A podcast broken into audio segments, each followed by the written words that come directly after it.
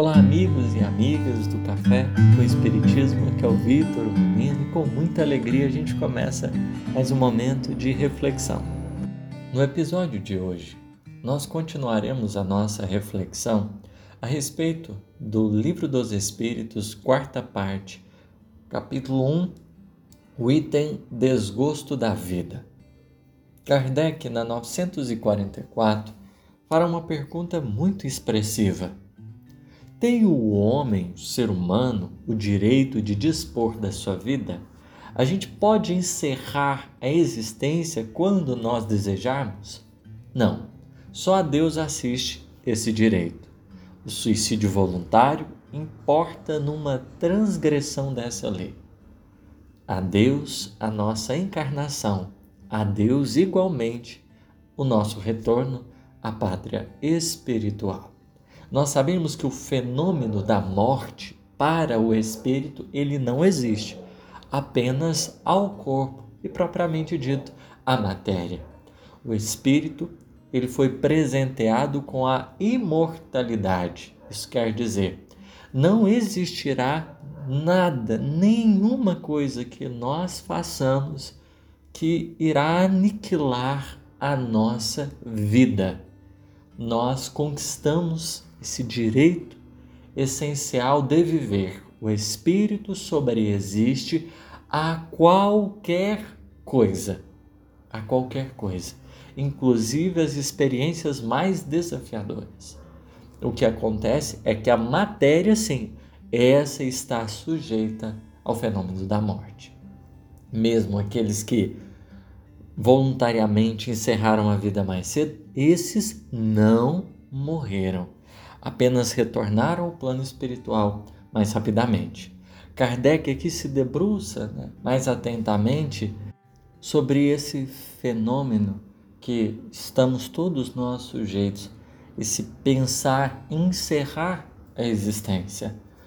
Logicamente, e aqui é preciso fazer uma distinção, nós muitas vezes, quando abeiramos esse tipo de ideação, esse tipo de ideia, o que a gente anseia não é a finalização da existência, mas a finalização da dor, a finalização da dificuldade, a finalização da aflição. É por não suportarmos a experiência vivida que nós assim penetramos esse clima e que né, progressivamente se estende né, em quadros patológicos em que determinados corações adoecidos emocionalmente né, não, não desejam aqui permanecer. Mas em verdade, o nosso grande desejo é de que a dor ela desapareça. O encontrar desse nada como solução para essa angústia, para esse mal-estar interior que muitas vezes se generaliza e a gente não consegue perceber perspectivas de futuro. É preciso convirmos né, nesses, nessas horas de tumulto, em que a tempestade se abate sobre as nossas vidas, que a paciência ela é um elemento benfeitor aos nossos caminhos. Quase sempre, as resoluções que o nosso coração anseia, elas advirão ali dentro em breve, diante da nossa inquietude, da nossa aflição, essa dificuldade da espera se faz. É justo ponderarmos que às vezes é como se o céu se calasse e a gente experimentasse uma sensação de abandono. Cadê os, né, Deus que não fez nada em meu favor, que permitiu que tudo isso acontecesse? De, da, quando nós pensamos propriamente dito na providência divina, nós devemos recordar uma coisa: todo trabalho no universo acontece não a toque de mágica, mas solicitando esforço.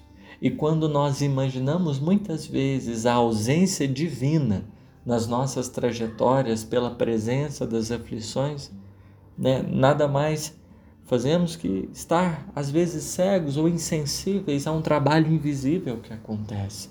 Porque como não virão mágicas, serão esforços de corações que amam, que vão fazer de tudo para nos ajudar.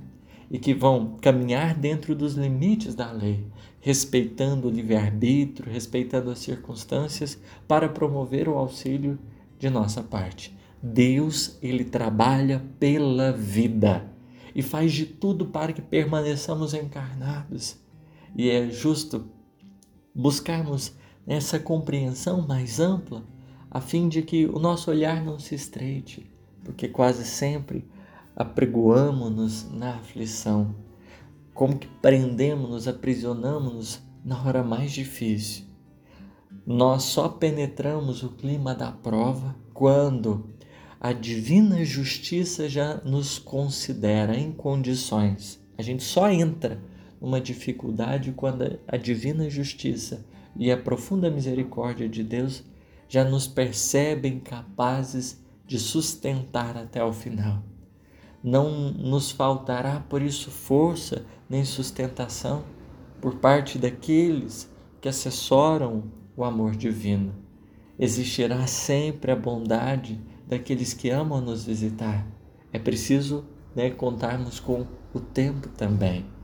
Aquilo que nos cabe, postura mental que podemos cultivar, a renovação das nossas ideias.